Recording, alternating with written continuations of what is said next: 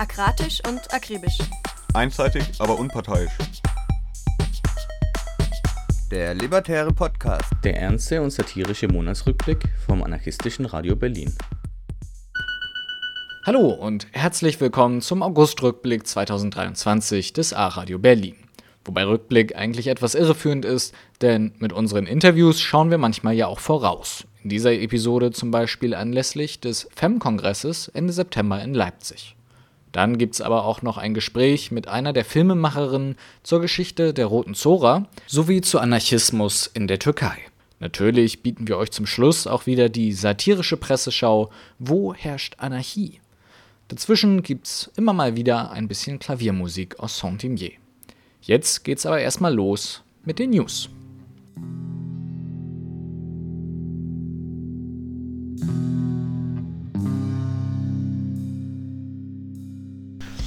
Berlin. Den Görli nachts offen lassen. Nach einer Vergewaltigung im Berliner Görlitzer Park überschlagen sich widerliche und rassistische Forderungen aus der Politik zur Umwandlung des Görlis in einen vermeintlichen Musterpark. Wir zitieren dazu aus einem Statement der Initiative Frangelkiez United im Girlie geht es schon lange nicht mehr um die Vergewaltigung.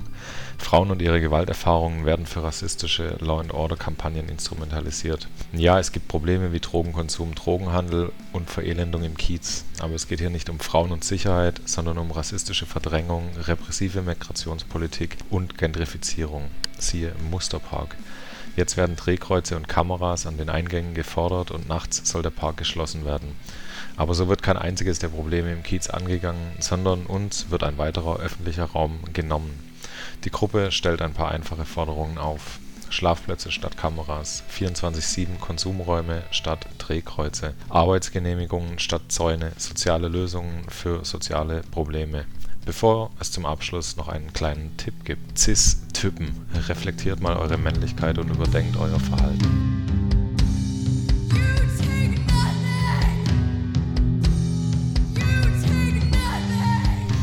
Bukarest. We have lost a great friend of freedom. Farewell, Nicolas. Wir teilen einige Sätze aus einem Nachruf an einen verstorbenen Anarchisten aus Bukarest. Nicolas Trifon wurde am 29. Mai 1949 in Bukarest geboren. Er studierte französische Linguistik und wanderte 1977 nach Paris aus. Dort schloss er sich der anarchistischen Bewegung und der Gemeinschaft politischer Flüchtlinge aus dem Osten an. Er wurde Teil des multinationalen Redaktionskollektivs der Zeitschrift Izok, das aus libertärer Sicht über Ereignisse und Entwicklungen im Ostblock berichtete, leistete Beiträge für die französische anarchistische Presse und sendete bei Radio Libertaire Ab den 2010er Jahren wandte sich eine neue Generation von AnarchistInnen aus Rumänien an Nicolas, mit denen er im regen Austausch war, Vorträge hielt und Interviews gab. Im Jahr 2020 veröffentlichte das rumänische anarchistische Verlagskollektiv Pagini Libere ein ganzes Buch mit Interviews mit Nicolas, der auch Zeitschriften und anderes Archivmaterial der Anarchistischen Bibliothek und dem Anarchistischen Archiv in Cluj spendete. Einige Freunde nannten ihn liebevoll den Großvater rumänischer Anarchisten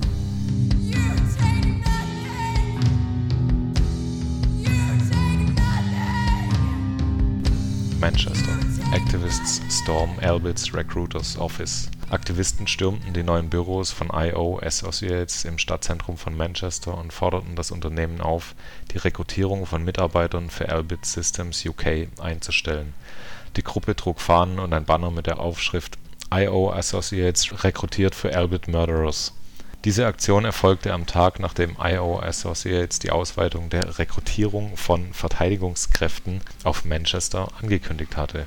Kurz nach der Aktion entfernte I.O. Associates 21 von 22 Stellenausschreibungen für Elbit von seiner Website Elbit Systems stellt 85 Prozent der militärischen Drohnenflotte Israels her und rüstet nicht nur das israelische Militär mit diesen Drohnen aus und entwickelt die Technologie, sondern betreibt die Drohnen auch neben dem Militär und unterstützt es direkt bei seinen Angriffen. Elbit versorgt die israelische Armee auch mit landgestützter Ausrüstung, Kugeln, Panzerkomponenten, Raketenwerfern und vielem mehr. Die meisten Waffen werden als kampferprobt vermarktet, nachdem sie an der gefangenen Bevölkerung Gazas entwickelt wurden nach einer fünfjährigen lokalen Kampagne und intensiven direkten Aktionen konnte Elbit Systems bereits gezwungen werden, seine Waffenfabrik in Oldham zu schließen.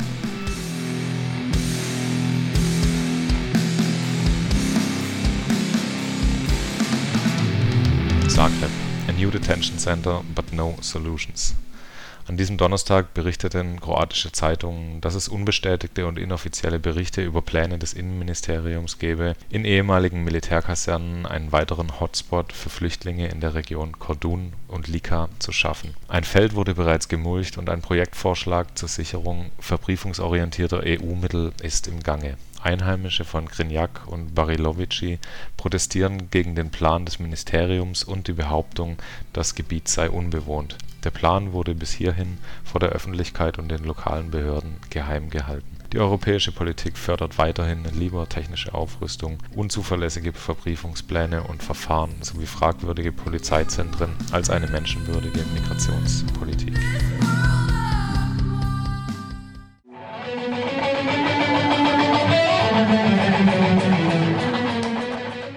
Falls ihr uns kontaktieren wollt, schaut mal auf aradio-berlin.org nach. Schreibt uns eine Mail an aradio-berlin.riseup.net oder ihr seid bei Mastodon. Da heißen wir aradio-berlin at kollektiva.social.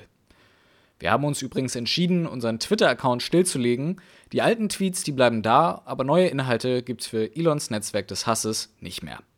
Aber liebe zurück zu schöneren Dingen, etwa dem FEM-Kongress in Leipzig. Vom 28. September bis 1. Oktober findet unter dem Motto Feministisch, Queer, Militant der Stronger Together Kongress in Leipzig statt. Es sollen verschiedene feministische und queere Kämpfe sichtbar gemacht und Schnittstellen zu anderen autonomen, anarchistischen und militanten Kämpfen gesucht werden. Wir haben mit einer Person gesprochen, die den Kongress mitorganisiert. Ende September gibt es ja in Leipzig den Stronger Together Kongress. Kannst du mir kurz erklären, um was geht es denn da überhaupt?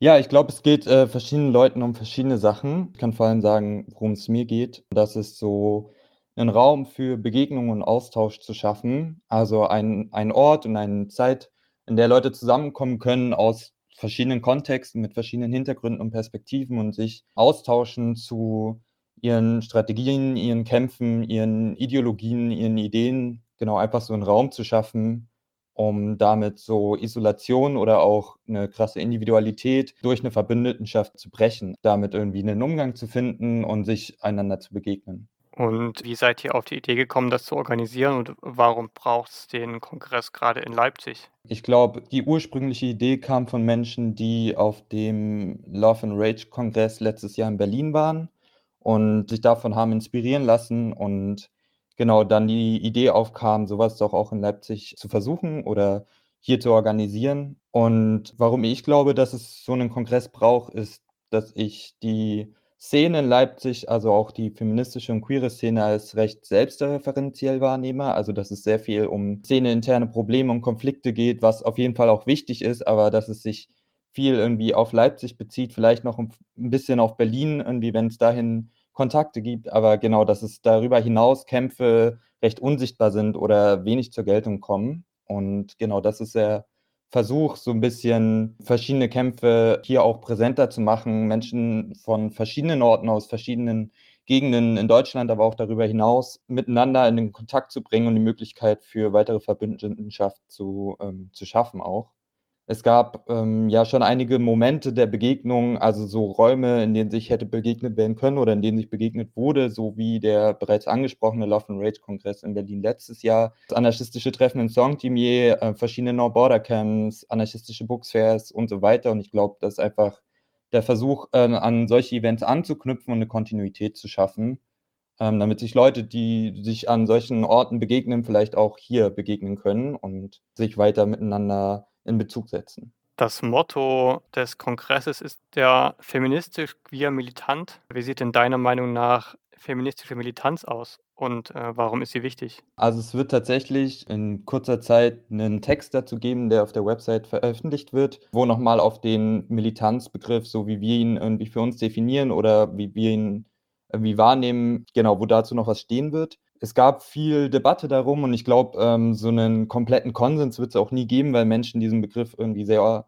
teilweise recht unterschiedlich oder je nach eigener Perspektive irgendwie auch äh, definieren. Aber ich glaube, was uns gemeinsam liegt, wird in dem Text dann auch gezeigt, äh, ist, dass es halt um eine Frage der Haltung geht. Also eine feministische oder eine queere Militanz als eine Haltung irgendwie gegen bestehende Herrschaftssysteme von Patriarchat, Kapitalismus, ähm, Neokolonialismus und so weiter anzukämpfen und genau das nicht dabei zu belassen, in dem System irgendwie Veränderungen anzustreben, sondern darüber hinaus für eine bessere Zukunft für alle Menschen zu kämpfen. Und das sowohl im Alltag, in kleinen Situationen irgendwie äh, nicht wegzugucken, wenn man irgendwie Gewalt oder Scheiße irgendwo miterlebt, ähm, sondern sich einzumischen, aber genauso auch sich für größere Kämpfe und Strukturen auch weltweit am Ende ähm, ja, zu interessieren und da eine gemeinsame Haltung auch zu entwickeln. Ihr ladet explizit Menschen aller Gender ein. Warum habt ihr euch dafür entschieden? Also einmal gibt es auf unserem Blog, äh, auf unserer Webseite eine, ähm, 'ne Rubrik, die heißt Einladungspolitik äh, oder einen Text und da ist nochmal sehr, sehr ausführlich ähm, beschrieben, genau wie du fragst, also warum wir uns dafür entschieden haben. Ich kann noch äh, vielleicht zusätzlich dazu oder was irgendwie mir auch wichtig ist ähm, oder meine Perspektive ist, nochmal dazu sagen, dass mir wichtig ist irgendwie, dass bei so Veranstaltungen ein queeres Spektrum quasi kommen kann oder Menschen, die sich in einem queeren Spektrum ähm, zurechnen und dass das halt Cis-Männer auch voll und ganz einbezieht, da äh, queere Cis-Männer sehr äh, meiner Meinung nach auf jeden Fall kommen sollten und nicht ausgeschlossen werden sollten. Genau, außerdem, ähm, es gab vor ein paar Tagen auf Indymedia einen Text, der die gleiche Frage diskutiert bezüglich dieses Love and Rage Kongresses letztes Jahr, wo es auch schon online eine Debatte dazu gab, ähm, wo nochmal gesagt worden ist, und das kenne ich auf jeden Fall auch, transmännliche Personen oder Männer, die auch trans sind, häufig äh, dann nicht zu so Veranstaltungen kommen wollen, wenn die so Flinter-only sind. Genau, aus verschiedenen Gründen, weil sie sich nicht unter dem Flinter-Begriff dazuzählen wollen oder ähm, weil sie das Gefühl haben, dann so abgecheckt zu werden. Ich glaube, äh, ein Problem, was ich persönlich habe, ist, dass zwar Identität in Körper eingeschrieben ist, auf verschiedene Art und Weisen. Daraus kann man aber nicht schließen kann, dass man die Identität einer Person auch vom Körper ablesen kann. Und es äh, gefühlt bei jeder oder jeder zweiten Flinter-Only-Veranstaltung dazu kommt, ähm, dass Menschen beziehungsweise ihre Körper abgecheckt werden und danach entschieden wird, ah, die gehören jetzt dazu oder die nicht. Und Menschen, die ja zu männlich performen oder denen eine Cis-Männlichkeit unterstellt wird, im Zweifel ausgeschlossen werden. Und ähm, um das zu verhindern, finde ich es gut, irgendwie ähm, All-Gender einzuladen, damit dieses Abchecken von Körpern einfach nicht passiert. Wir sind auch der Meinung, dass es cis-männliche Genossen braucht in den Kämpfen, die wir führen ähm, und dass wir das nicht ohne die dass wir die Kämpfe, die wir führen, nicht immer nur ohne sie führen können und dass wir lieber ausschließen wollen auf Basis von Verhalten und nicht so sehr auf Basis von Identität, ähm, weil das ja auch wieder dann zeigt, okay, oder die, die, Diskussion aufmacht, was wünschen wir uns eigentlich in unseren Bewegungen oder von unseren Genossinnen, welches Verhalten finden wir wichtig und welches Verhalten geht nicht. Und das zu diskutieren und da irgendwie auch in eine gegenseitige Kritik zu gehen, halte ich für extremst bereichernd und sich diesen, diesen Konflikten oder diesen Auseinandersetzungen nicht zu entziehen, indem man einfach Flinter only sagt und Cis-Männer ausschließt. Wobei ich natürlich voll verstehen kann, wenn das Leute machen oder Leute keinen Bock haben, Kämpfe immer und immer und immer wieder zu führen, das ist nur meine persönliche äh, Position gerade und auch aus eigener Erfahrung, dass Flinter Only nicht immer bedeutet, dass es keine patriarchale Gewalt in diesen Räumen gibt. Also nur weil Flinter draufsteht, heißt es nicht, äh, dass es auch ein Safe Space ist. Das sind vielleicht so einige Aspekte, aber ich kann, wie gesagt, nur dazu einladen, ähm, sich nochmal alle Gründe ausführlich durchzulesen auf unserer Website. Ich glaube, dann wird ziemlich gut klar, was genau wir meinen. Du hast patriarchale Gewalt gerade schon angesprochen. Wie plant ihr denn mit auftretenden Konflikten umzugehen? Ich glaube, dann ist die Frage, ähm, was genau hier mit Konflikten gemeint ist. Wir als Orga sehen uns jetzt nicht als die ExpertInnen im Umgang mit ähm, verschiedenen Konflikten und ähm, denken, alle Menschen, die kommen oder die allermeisten hoffentlich werden äh, durchaus Expertinnen in verschiedenen Konflikten, in verschiedenen Themen sein. Dementsprechend wollen wir auch alle Menschen mit in die Verantwortung nehmen, äh, dafür Sorge zu tragen, dass irgendwie Leute sich wohlfühlen, dass wir achtsam miteinander umgehen, genau, und dass Konflikte auf coole Arten und Weisen gelöst werden. Genau, und da wollen wir uns gar nicht rausnehmen und jetzt ähm, autoritär bestimmen, wie in, mit Konflikten umzugehen ist oder nicht. Genau, und gleichzeitig haben wir uns auch dagegen entschieden, eine Art Dienstleistung anzubieten, die sich dann um Konflikte kümmert. Das ist ja zum Beispiel eine Kritik, die häufig an Awareness-Teams gestellt wird, dass es so einen Dienstleistungscharakter hat und sobald es ein Awareness-Team gibt, können alle Menschen irgendwie unbekümmert sie selbst sein und müssen nicht mehr aufeinander achten oder können sich mal zurücklehnen, weil es gibt ja Leute, die sich darum kümmern. Das wollen wir vermeiden. Trotzdem wird es ein ähm, Rückzugsraum einen betreuten Rückzugsraum für Menschen geben, die sich in emotionalen oder psychischen Krisen befinden, die in Ausnahmesituationen geraten oder ein hohes Rückzugsbedürfnis haben. Also es soll auf jeden Fall diesen Rückzugsraum geben, aber wir haben uns dagegen entschieden, ein aktives Awareness-Team zu haben, die mit Westen rumlaufen ähm, und so sichtbar sind, sondern genau hoffen, dass alle aufeinander aufpassen und sich im Zweifelsfall einmischen. Und was so, ich sag mal, eher persönliche Konflikte, also weg von struktureller Gewalt oder so, genau eher so klar zwischenmenschliche Sachen betrifft, da hoffen wir einfach auf die Selbstverantwortung der Person und ihrer Umfelder und Kontexte,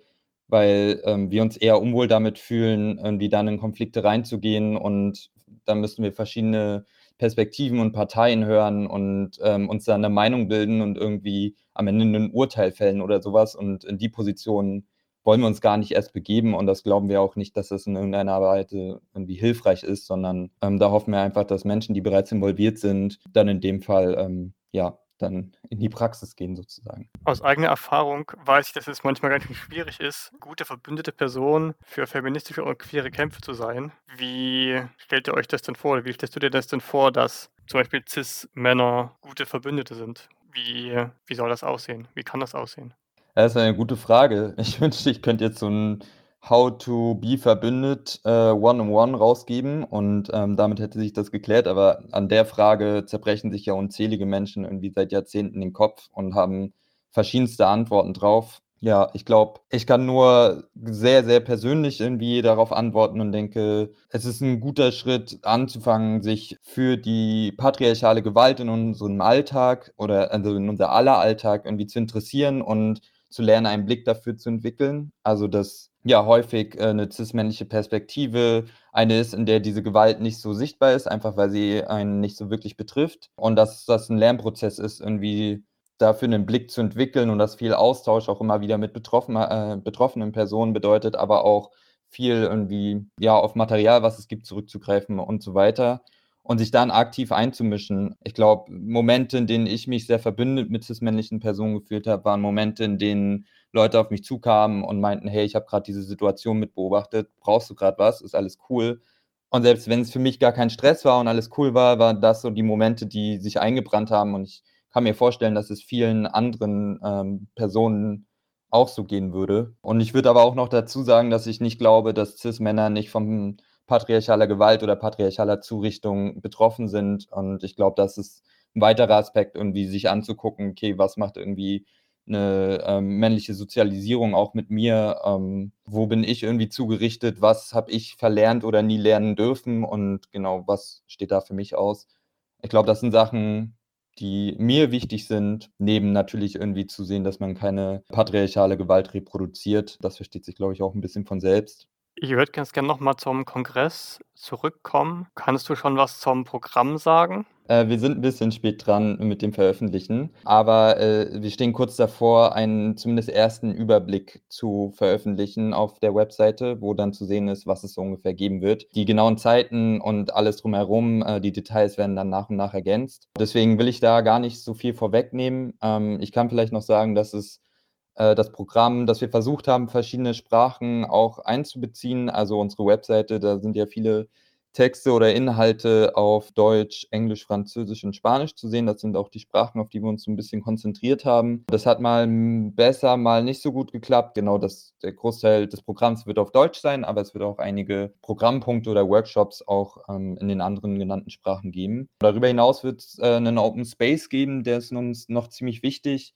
Einfach, dass es Raum geben wird, also einen konkreten Raum, aber so grundsätzlich auch äh, Raum auf dem Kongress und auch Zeit dafür, ähm, dass Menschen selbstständig ein ähm, Programm auf die Beine stellen können. Also zum Beispiel Menschen kommen aus einem Workshop, stellen fest, die Diskussionsrunde war viel zu kurz, wir haben Lust, das noch weiter zu diskutieren oder es sind irgendwie andere Thematiken aufgekommen und sich dann selbstständig in diesem Open Space eintragen können, also sehr spontan und sich dann Leute finden, die Lust haben, Sachen zu diskutieren oder genau, also dass es so für Spontanität auf jeden Fall Raum geben soll. Ist vielleicht auch noch wichtig zu sagen, dass wir keinen Anspruch an Vollständigkeit haben, also irgendwie alle Themen aus diesen äh, Bereichen irgendwie abzudecken. Das ist, glaube ich, sehr schwer möglich in einem Kongress, auch weil wir relativ wenig Vorbereitungszeit hatten und das halt nicht immer klappt, dass man die, äh, dass die Leute, die man einlädt, an auch Zeit und Kapazitäten haben zu kommen. Ähm, auch das. Genau, wir hoffen aber, dass die Auswahl verschiedene Diskussionen und vielleicht auch Widersprüche anstößt, über die man dann diskutieren kann, ähm, die wir dann angehen können und wo wir dann von unseren verschiedenen Perspektiven darauf auf jeden Fall auch lernen und profitieren können. Außerdem versuchen wir nicht zu viele Frontalvorträge zu haben, sondern haben es versucht, auch ein bisschen aufzulockern, versuchen partizipativere Veranstaltungen zu organisieren, Menschen für Workshops anzufragen und so weiter. Das wird sich dann zeigen im Programm. Und vielleicht noch, dass wir keine Party oder Konzerte organisiert haben, aber es abends Raum für Austausch und fürs Kennenlernen geben wird und auch ein bisschen kulturelles Abendprogramm. Wir haben uns nur gegen Partys und Konzerte entschieden. Zur Struktur, vielleicht ist es noch für Leute wichtig, es wird dann auch bald auf unserer Website ersichtlich sein, ist, dass es am Freitag und Samstag jeweils zwei Workshop-Slots geben soll und am, Son am Sonntag ein. Das heißt, ähm, genau, wir wollen auch lange Pausen lassen zwischen den verschiedenen Workshops, zu denen Leute gehen können, genau, um Raum auch für Austausch zu geben oder ähm, auch um das ähm, Gelernte zu verarbeiten oder ja, Leute kennenzulernen und so weiter. Kannst du noch kurz was sagen, wo Leute Infos zum Kongress finden können und wie Leute euch erreichen können, zwecks Fragen, Schlafplätzen und so weiter? Ja, sehr gerne. Also alle aktuellen Infos bekommt ihr auf unserer Webseite, die lautet femkongress23.noblogs.org. Da werden alle Sachen veröffentlicht, die aktuellsten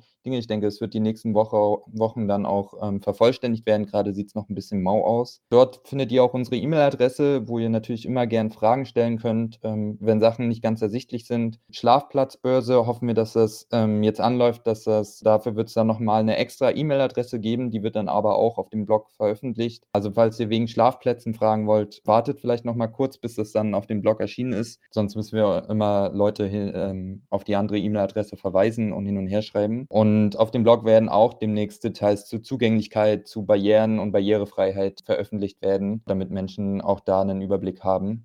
Alle Infos zum Kongress findet ihr unter femkongress23.noblogs.org.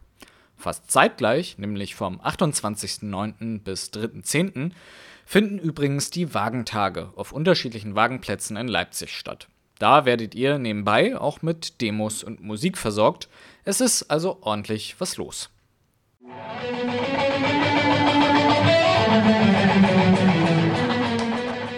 Eine schöne Kleinigkeit beim Anarcho-Treffen in Saint-Imier im Sommer war, dass dort, wo das Radioteam sich eingenistet hatte, auch ein Flügel stand. Da spielte dann jemand eine Stunde lang Klavier und wir, geistesgegenwärtig, dachten uns natürlich, ha, das nehmen wir doch einfach mal mit auf.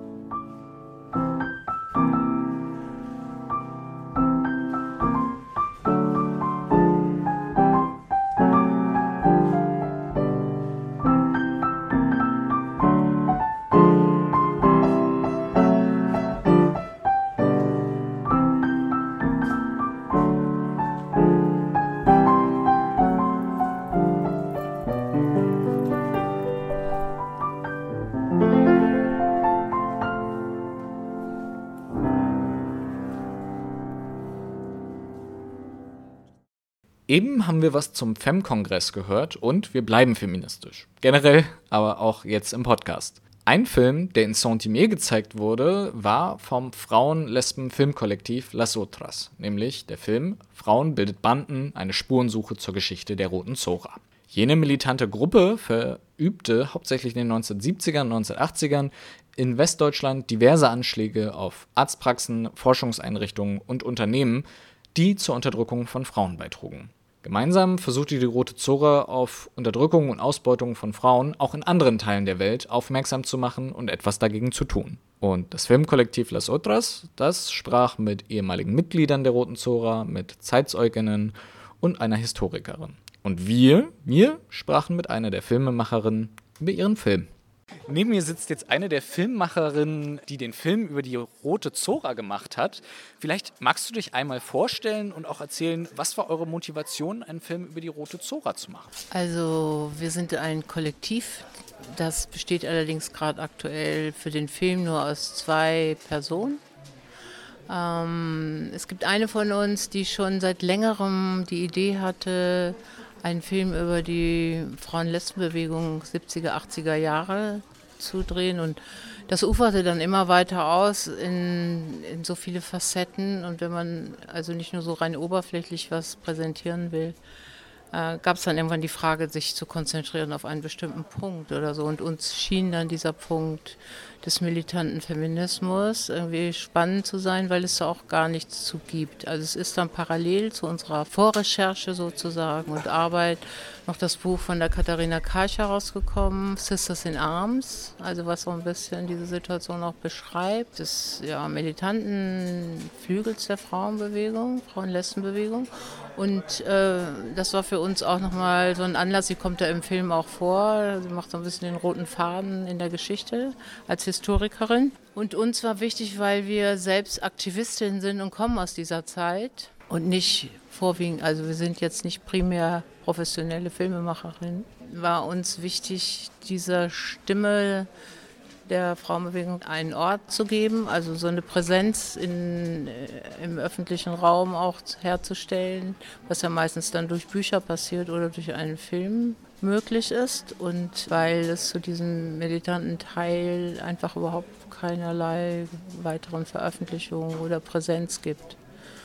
Also und jüngeren Personen, Flinters, Frauen, also deutlich zu machen, dass es, was es schon gegeben hat, was es auch an Intersektionalität schon vor 30 Jahren gegeben hat als Auseinandersetzungspunkte.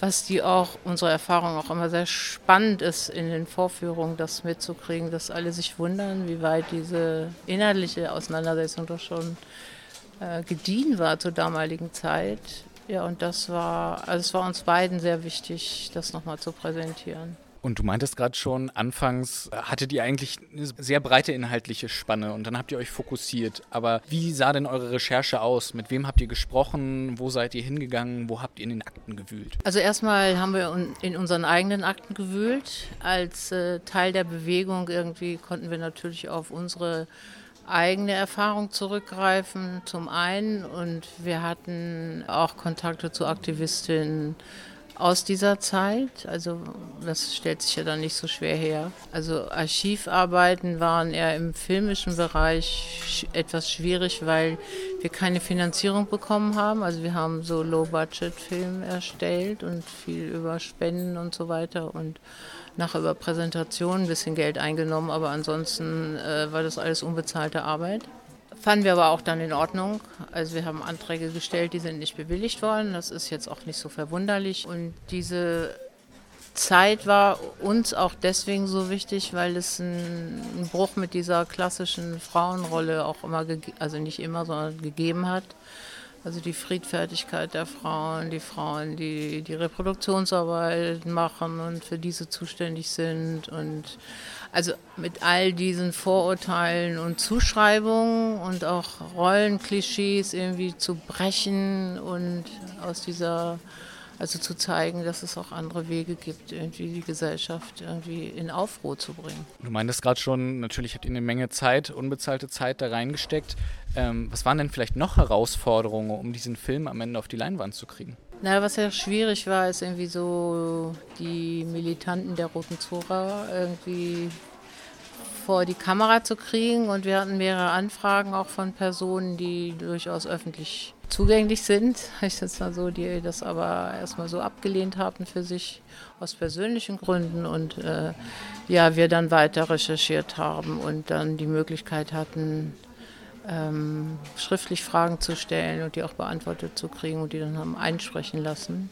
was natürlich auch immer eine Herausforderung ist. Also es hat auch immer zwischendurch immer wieder Absagen gegeben oder Aufnahmen, die, wenn du die Kamera anstellst, die Leute nicht mehr in der Lage sind, so flüssig zu reden, sondern das wird dann sehr stockend und immer wenn die Kamera aus ist, läuft das Gespräch super gut und wenn die Kamera an ist, ist es wieder ganz schwierig. Also das sind jetzt aber eher so technische Probleme, aber die äh, sind natürlich für die mm, Produktion eines Films irgendwie nicht unwichtig. Aber jetzt lief der Film ja auch auf der Leinwand. Was waren denn sehr schöne Momente bei der Produktion? Bei der Produktion meinst du oder bei der Vorführung? Bei der Produktion, aber vielleicht auch bei der Vorführung. Gut, bei der Produktion, vielleicht mache ich das an einem Beispiel irgendwie. Wir haben Kontakte natürlich auch hergestellt und auch vermittelt bekommen, haben wir so wie zum Beispiel zu der koreanischen Frauengruppe die diese Adlergeschichte mit den Anschlägen irgendwie so mit begleitet hat und sehr vorangetrieben hat, öffentlich gemacht hat hier in der Bundesrepublik und äh, die auch eine interessante eigene Geschichte haben. Also es waren sehr politische Frauen, die als äh, Krankenschwester nach Deutschland geholt worden sind. Mit diesem Problem sind wir heute wieder aus den Philippinen oder aus Brasilien oder sonst woher konfrontiert und hier erstmal Schwierigkeiten hatten, Fuß zu fassen und einen sehr politischen Background auch hatten, aus dem sie gekommen sind. Und äh, nicht zufällig hat eine von ihnen diesen Kampf der äh, Adlerarbeiterinnen in Südkorea öffentlich gemacht und hat das den Freundinnen hier geschrieben, sondern weil es ein ganz klares politisches Bewusstsein dazu gab, dass natürlich auch der Produzent, also Adler, die Firma Adler in der Bundesrepublik ansässig ist und dort nicht produzieren lässt, aber verkauft und sein Geschäft macht. Die Vorstellung da war, wenn es eine Solidarität gibt, dann äh, haben wir eher eine Chance, auch was durchzusetzen oder so. Und diese Frauen sind immer schon, diese Migration dieser Krankenschwestern ist einfach auch eine unglaubliche Bereicherung gewesen für diesen Kampf. Also wo so dieser Kampf zwischen Migration und Feminismus und widerständiges Handeln so in einer Verbindung aufgetreten ist. Das fand ich total spannend irgendwie in der Produktion. Und jetzt habt ihr den Film ja gestern von einem vollen Kinosaal gezeigt und danach noch diskutiert, glaube ich. Wie war denn das für dich? Ja, das war beeindruckend. Wir hatten jetzt die Corona-Krise, also weil das hat nicht, dass wir selber äh, nicht mehr vorführen wollten, sondern die Kinos waren zu und es gab keine Veranstaltung mehr. Wir hätten das gern weitergemacht. 2019 ist die Premiere gewesen, dann gab es sehr viele Vorstellungen, dann brach es abrupt ab durch die Pandemie.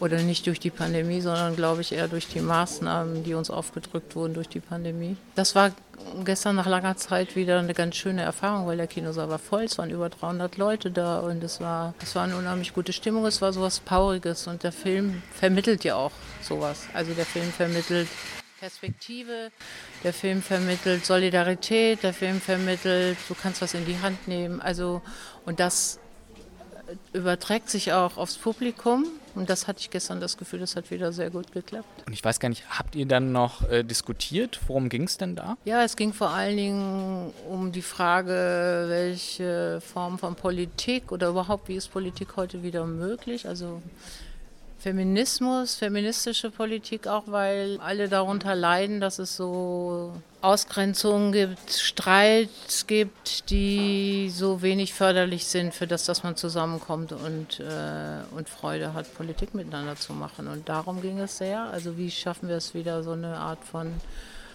kollektiver Erfahrung herzustellen. Und hier für den, für den Kongress ist es, glaube ich, auch nochmal wichtig, dass so feministische Themen oder Flinter-Themen, queer-feministische Themen eine größere Präsenz vielleicht haben. Ich glaube, das war eine der wenigen Veranstaltungen gestern, wo das explizites Thema war. Das würde der anarchistischen Bewegung, glaube ich, auch ganz gut tun. Ja, es ging in diese Richtung und jemand Älteres oder mehrere Ältere haben auch gesagt, dass sie sich durch den Film an diese schönen Seiten der Zeit, aus der er berichtet, irgendwie erinnert fühlten und sich so ein bisschen von ihren Erfahrungen erzählt, ja. Und kannst du noch mal sagen, wie kam denn sozusagen der Film nach Saint-Imier? Ja, der Film kam nach Saint-Imier, weil es jemanden gab, der gesagt es wäre wichtig, den hier zu zeigen. Und dann ist er einfach angemeldet worden und äh, es ist dann auch von der, von der Organisation das auf den Abend gelegt worden. Und das war, ja. Hat gefruchtet. Jetzt haben ja Leute vielleicht Interesse bekommen, den Film nochmal zu sehen. Kann man den irgendwo nochmal sehen? Ja, ich glaube, wir müssen mal überlegen, den öffentlicher zugänglich zu machen. Im Moment ist es noch nicht der Fall. Wir haben immer das Interesse, dass es kollektive Strukturen gibt, wo der gesehen wird und dass man nicht einfach nur das Netz anschmeißt und sich den zu Hause im Bett anguckt, sondern dass darüber mehr eine Auseinandersetzung passiert dann auch.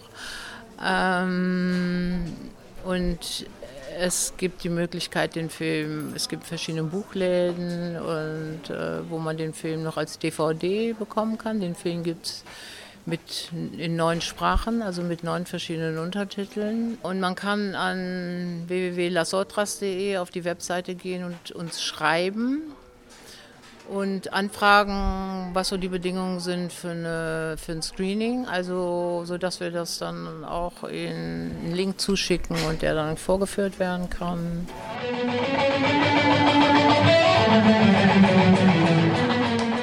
Jetzt machen wir einen harten Bruch. Wir waren in Saint-Dimier und da haben wir auch ein spannendes Interview zu Anarchismus in der Türkei geführt. Kannst du kurz einen kurzen Überblick über die Geschichte des Anarchismus in der Türkei geben, so einen groben Überblick? Die Geschichte des Anarchismus in der Türkei ist relativ jung. Sie beginnt in den 80er Jahren. Um dies zu verstehen, ist der Kontext sehr wichtig, unter dem sich die anarchistische Bewegung entwickelt hat. Es ist so, dass in der Türkei in den 60er, 70er Jahren eine sehr, sehr starke sozialistische ähm, Bewegung gab. Also es gab äh, bewaffneten Kampf. Es gab ähm, Dutzende, Hunderte von sozialistischen Organisationen. Und man muss sich das vorstellen, dass ja auch die Türkei ein Nachbarland von Russland, also von der damaligen Sowjetunion ist und war. Und deshalb gab es da auch gewisse Einflüsse. Und die sozialistische Bewegung war an einen so starken Punkt gelangt, ähm, dass das Ganze eigentlich in einen Bürgerkrieg mündete. Und der Staat ähm, wollte dann verhindern, dass es zu einer sozialistischen Revolution kommt und hat 1980 einen Militärputsch gemacht. In diesem Militärputsch und nach diesem Militärputsch wurden Hunderttausende von Menschen verhaftet, festgenommen, getötet und ganz viele weitere sind geflüchtet aus der Türkei.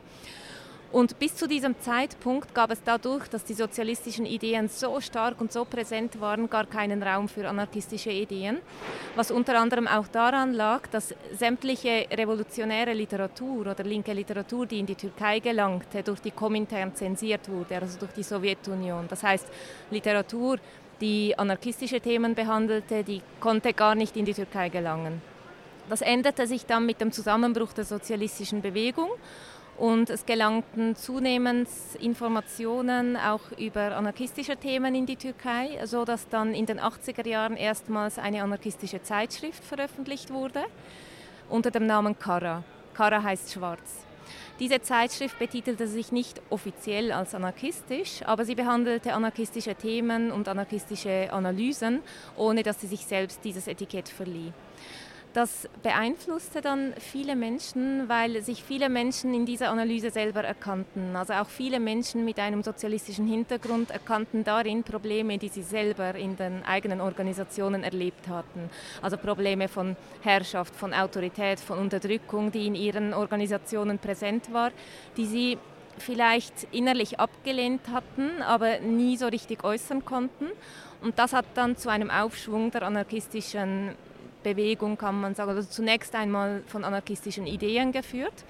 Also das heißt, es ist wichtig zu verstehen, dass damals ganz viele Menschen ähm, sich mit anarchistischen Themen beschäftigten, die ursprünglich aus einem sozialistischen Kontext kamen und dies dann ablehnten. Dann ähm, konnten diese Ideen Raum entwickeln und in den 90er Jahren gab es eine riesengroße antimilitaristische Bewegung aus anarchistischen Kreisen heraus. Das heißt, viele Menschen äh, verweigerten das Militär.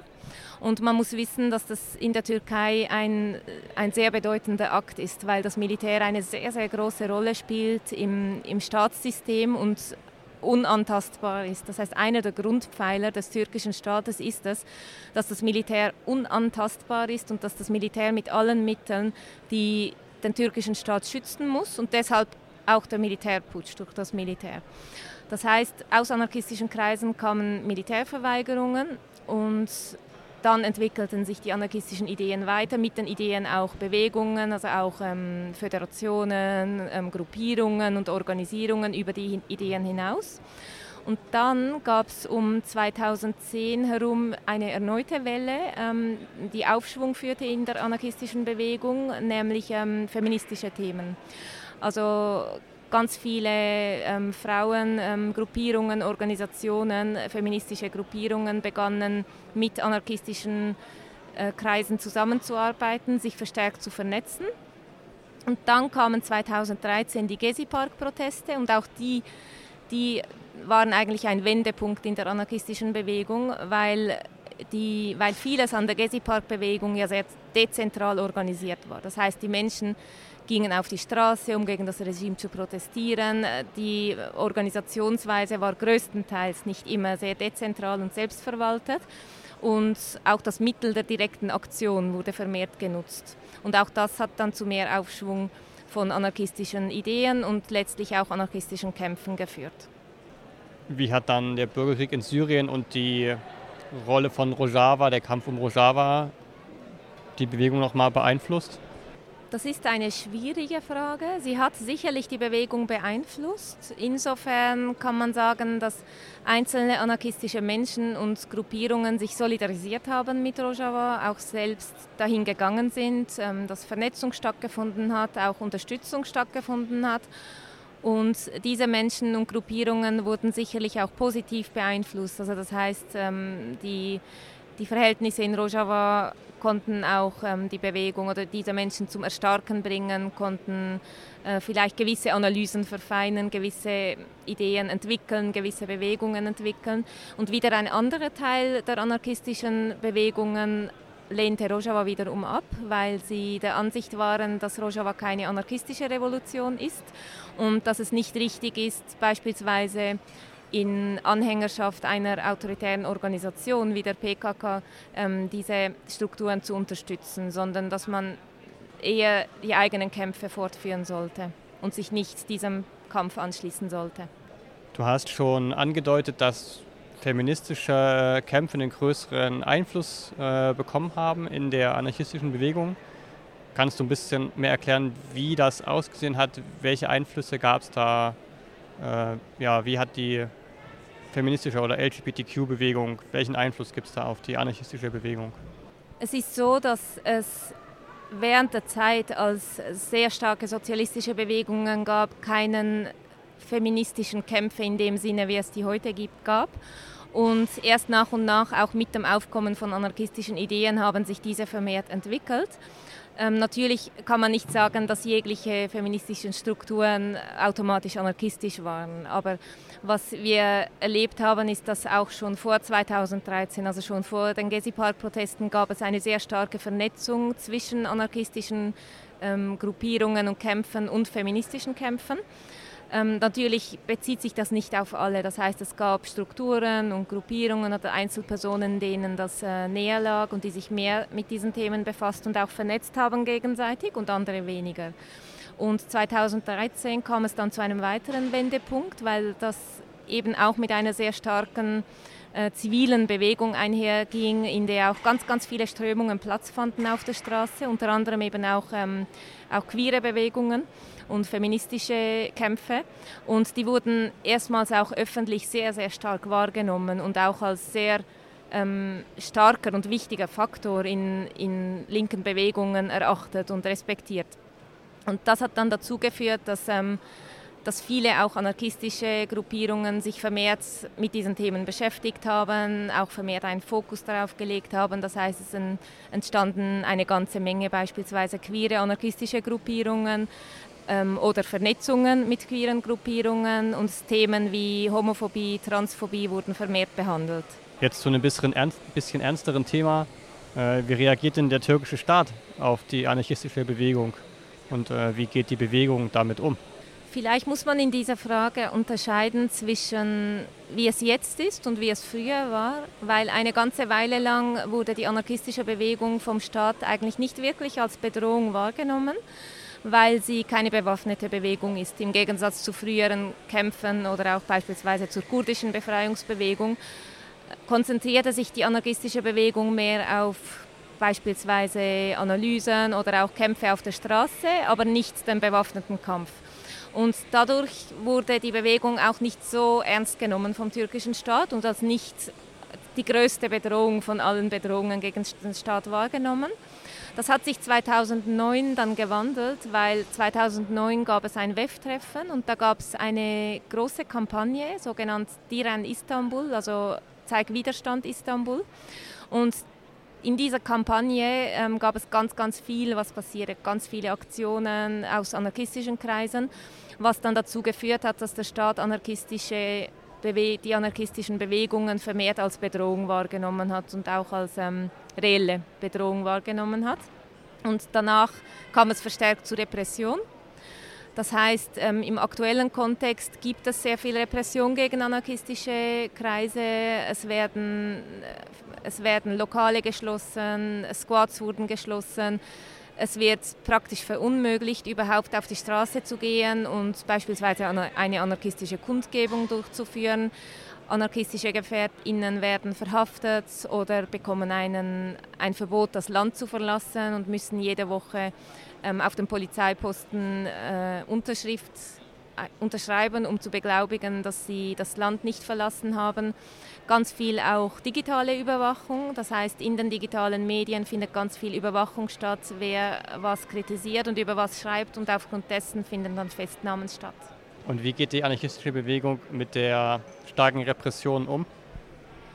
Da gibt es verschiedene Formen. Zum einen war es bis vor ein paar Jahren so, dass als sich die Repression sehr stark gegen anarchistische Aktionen gerichtet hat, dass AnarchistInnen versucht haben, ihre Aktionen in anderen größeren Bewegungen fortzuführen, die damals eher toleriert wurden. Beispielsweise wurden bis vor einigen Jahren feministische Demonstrationen oder auch LGBTQI-Demonstrationen wie die Pride in gewissem Maße toleriert und das heißt, es waren Hunderttausende von Menschen auf der Straße und in diesen konnten auch anarchistische Kreise teilnehmen und auch ihren Ideen Gehör verleihen. Das ist jetzt nicht mehr möglich. Was wir jetzt sehen, ist, dass es einerseits so ist, dass man versucht, kleinere Aktionen zu machen auf spontane Art und Weise. Das heißt, es ist nicht mehr möglich, beispielsweise eine große Demonstration oder Kundgebung durchzuführen. Und was man aber macht, ist, dass man versucht, relativ kurzfristig kleinere Aktionen, die dezentral sind, durchzuführen, die auch so schnell und kurzlebig sind, dass sie nicht in, schnell, in, in gleich schnellem Maße auch mit Repression beantwortet werden können. Eine andere Möglichkeit, damit umzugehen, ist die Stadtflucht. Viele AnarchistInnen haben sich aus den Städten zurückgezogen, in denen sie ursprünglich organisiert waren und haben Kollektive gegründet auf dem Land. Manchmal auf dem Land in der Türkei, manchmal auch im Ausland, wie beispielsweise in Georgien. Das heißt, es gibt eine ganze Menge Kollektive, die selbstverwaltet sind, in denen beispielsweise Landwirtschaft betrieben sind und in denen dann politische Kämpfe weitergeführt werden. Es gab zum Beispiel Kollektive, die dann in dieser Region, in der sie sich befanden, einen sehr großen Kampf gegen den Bau einer geothermischen Zentrale geführt haben, gemeinsam mit der lokalen Bevölkerung, die dort lebt. Und wieder andere sehen sich gezwungen, das Land zu verlassen, also zu flüchten aus der Türkei aufgrund politischer Verfolgung. Es gibt auch äh, es gibt auch anarchistische Kollektive, die auf dem Land leben, die dann nicht nur lokale Kämpfe fortführen, sondern beispielsweise auch Hilfe in wichtigen Situationen vor Ort, Ort leisten. Beispielsweise gibt es immer wieder Situationen von Waldbränden und in, in gewissen Gebieten, gerade auch in, in politisch ähm, linken Gebieten oder in kurdischen Gebieten, ist da keine Hilfe vom Staat zu erwarten. Das heißt, AnarchistInnen organisieren dann Hilfe zusammen mit der lokalen Bevölkerung, um diese Waldbrände zu löschen und Hilfe für die Menschen zu leisten, die davon betroffen sind. Mal abgesehen von der Repression und den Herausforderungen, die so Repression mit sich bringt, äh, welche andere Schwierigkeiten haben denn Anarchistinnen sonst noch in der Türkei? Schwierigkeiten sind beispielsweise, dass es an ganz grundlegenden Dingen wie Infrastruktur mangelt. Das heißt, es gibt beispielsweise keine Druckerei, in welcher man Broschüren drucken könnte oder Infomaterial, Bücher. Es gibt kein Kulturzentrum, in dem man sich treffen könnte, austauschen könnte, Filme zeigen könnte, gemeinsam Kämpfe entwickeln könnte. Dann gibt es beispielsweise Versuche, Squads es gibt beispielsweise Versuche, ein Gebäude zu besetzen oder ein Kulturzentrum aufzubauen und da mangelt es an grundlegenden Dingen wie das notwendige Werkzeug dafür, um das Gebäude zu sanieren oder überhaupt äh, bewohnbar zu machen es mangelt nicht nur an, an, materiellen Gütern, sondern es mangelt auch an Wissen. Beispielsweise haben wenige Menschen Wissen darüber, wie sie diese Gebäude instand halten können, wie sie Werkzeuge benutzen können. Und das ist auch etwas, was man beispielsweise unterstützen könnte. Also rein das Wissen, solche Dinge aufzubauen. Dann mangelt es natürlich an Geld, ein leidiges Thema, aber das verunmöglicht halt auch vieles, was beispielsweise in der Infrastruktur fehlt. Das heißt, viele Gruppierungen beispielsweise können es sich nicht leisten, ein Lokal zu eröffnen, rein aus finanziellen Gründen. Ähm, sie versuchen dann beispielsweise Vereinslokale von Vereinen, die ihnen sympathisch gesinnt sind, zu nutzen. Und auch die Vernetzung ist aus finanziellen Gründen schwierig. Das heißt, wenn, wenn es irgendwo eine bestimmte Aktion gibt, dann ist es manchmal aus finanziellen Gründen schwierig, überhaupt dorthin zu gelangen und diese Kämpfe persönlich und auch aktiv mit zu unterstützen. Eine weitere Schwierigkeit ist die, sind eine weitere Schwierigkeit sind Eigenheiten in der türkischen Gesellschaft und in der Kultur, die verankert ist, beispielsweise eine sehr starke Homophobie und Transphobie. Und eine weitere Schwierigkeit bezieht sich auf organisierte Faschistinnen und Islamistinnen. Das heißt, es gibt ganz viele Kämpfe, auch mit faschistischen und islamistischen Gruppierungen, Beispielsweise gibt es Universitäten in der Türkei, die seit Jahrzehnten sehr links geprägt sind und die in den letzten Jahren auch sehr, sehr stark anarchistisch geprägt waren, wo in den letzten Jahren faschistische und islamistische Gruppierungen eingedrungen sind, sich zunehmend aufgebaut haben und jetzt eigentlich die Kontrolle über die Uni übernommen haben. Und mit Kontrolle meine ich wirklich den ganzen Lehrplan und alle Lehrpersonen wurden ausgetauscht. Das heißt, alle Lehrpersonen, die eher links geprägt waren, wurden jetzt ersetzt mit islamistischen oder faschistischen Lehrpersonen. Und da gibt es eine ganze Menge an Kämpfen, also wirklich auch ähm, Auseinandersetzungen und äh, wirklich auch Kämpfen mit diesen Gruppierungen. Und daneben muss man leider sagen, gibt es auch Konflikte innerhalb der anarchistischen Bewegung. Das heißt, es gibt auch Konflikte zwischen verschiedenen anarchistischen Gruppierungen. Es gibt auch Spaltungen und auch das ist natürlich nicht förderlich, sondern hemmt dann auch gewisse Kämpfe und Bewegungen. Und wie kann man auch aus, aus westlichen Ländern die Bewegung in der Türkei unterstützen? Das simpelste und einfachste wahrscheinlich ist die finanzielle Unterstützung, die es ermöglichen würde, auch gewisse Infrastrukturen aufzubauen. Beispielsweise gibt es immer wieder Projekte, die gerne ein anarchistisches Lokal oder einen Infoladen aufbauen würden, sich dies aber nicht leisten könnten. Es wäre beispielsweise eine Möglichkeit, jeden Monat 50 Euro zu senden, das, was bereits eine riesengroße Unterstützung wäre, weil damit ein regulärer Teil der Miete bereits entlastet werden würde. Daneben gibt es natürlich die Möglichkeit von persönlicher Vernetzung, das heißt vor Ort hinzugehen zu AnarchistInnen in der Türkei, dort auch an Kämpfen teilzunehmen oder am Aufbau solcher Strukturen teilzunehmen, beispielsweise auch eigenes Wissen, eine, eigene Erfahrungen äh, mit einzubringen, wenn es um den Aufbau von solchen Lokalen geht, beispielsweise wenn man Wissen auch über Handwerk hat oder wie gewisse auch Gebäude saniert werden können. Daneben ist es auch wichtig, denken wir, Menschen zu unterstützen, die auf der Flucht sind. Also ganz viele Personen entscheiden sich dazu, den Schritt zu gehen, das Land zu verlassen. Und dort ist es ganz wichtig, auch diese Menschen zu unterstützen, solidarisch zu sein und ihnen Hilfestellungen zu leisten, damit sie das Land verlassen können. Und daneben ist es auch so, dass die moralische Unterstützung wahrscheinlich nicht zu unterschätzen ist. Das heißt, es ist ganz viel wert für Menschen in der Türkei, für Anarchistinnen in der Türkei, wenn sie sehen, dass Menschen in anderen Regionen der Welt sich der Probleme mit denen sie konfrontiert sind, gewahr sind und dass sie sich solidarisch zeigen. Das können Sachen sein wie beispielsweise Transparente oder Kommuniqués, die man veröffentlicht, wenn es Aktionen gibt in der Türkei, die aus anarchistischen Kreisen kommen.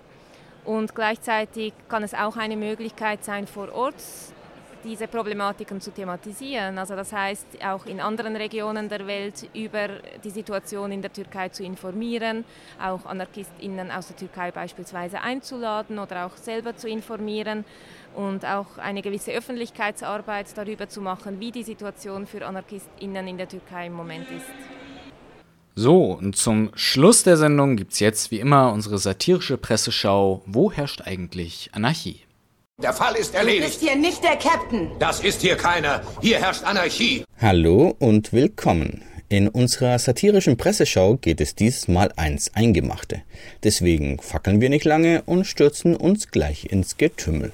Die Hildesheimer Allgemeine Zeitung berichtet, im westlichen Teil der Dammstraße zwischen Ahlfelder Straße und Johannisstraße herrscht seit Beginn der Bauarbeiten in dem Bereich Park Anarchie. Nanu, was ist da los? Wir vermuten einfach mal, dass die Bauarbeiten von einer Waldbesetzung aufgehalten werden. Der Park Anarchie. Die Nordwestzeitung betitelt ihren Artikel zur Situation in Emden mit Ein Hauch von Anarchie in der ampelfreien Zone. Und wir fragen uns gleich, ob die Ampeln ausgefallen sind oder gleich die ganze Bundesregierung. Beschäftigen wollen wir uns jedoch mit dem Kommentar auf kölnmitvergnügen.com unter dem Titel Fahrradanarchie in Köln. Habt ihr den Verstand verloren? Den Verstand? Wer weiß. Ganz sicher jedoch die Angst. Ich sag's euch. Im Kölner Fahrradverkehr herrscht Anarchie. Dabei ist das Rad eigentlich ein tolles Fortbewegungsmittel. Und wir nehmen einfach mal an, dass es nicht so gerne gesehen wird, das politisch zu nutzen. Natürlich sind nicht alle Radfahrerinnen so.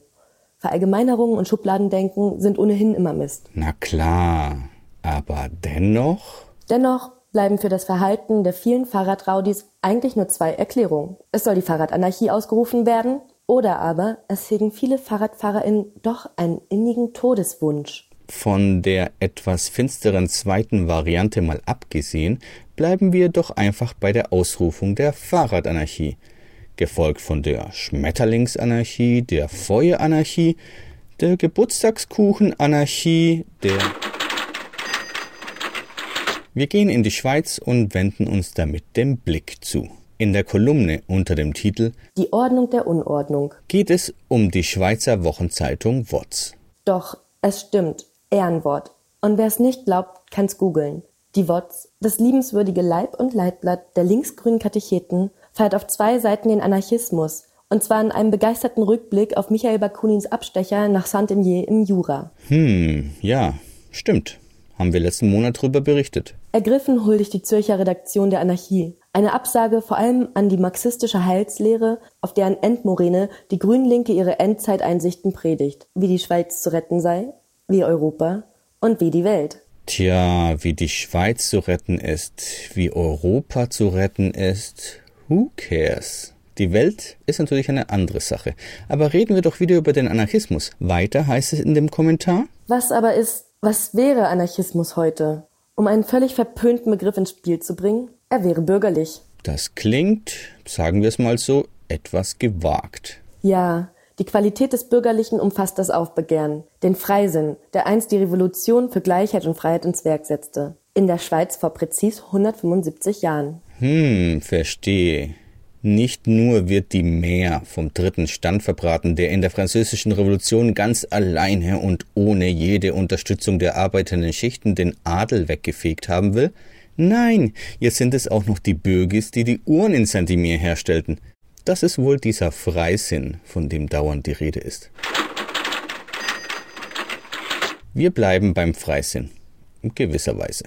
In ihrer Rubrik Spiritus Geistvoll in die Woche geht die Website evangelisch.de einer wichtigen Frage nach, nämlich Braucht's noch Kirche?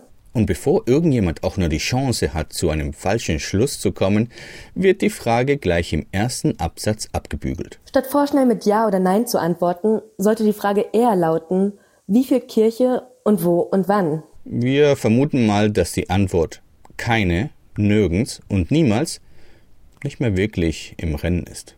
Später heißt es dazu auch noch, spreche ich also mit Freunden über die Notwendigkeit von Kirche, dann könnte aus dem blöden entweder Kirche oder nicht Kirche eine quantitative Bestimmung werden. Man ist ja auch nicht 100% Vegetarier oder Radfahrerin. Hm, sicher, fast niemand.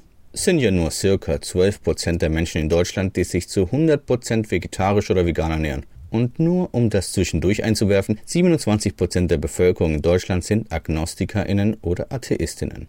Aber der Kommentar geht weiter.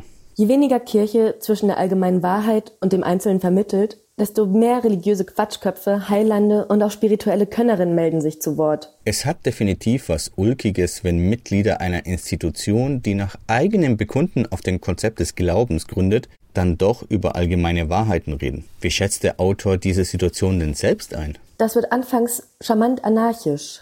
Klingt interessant.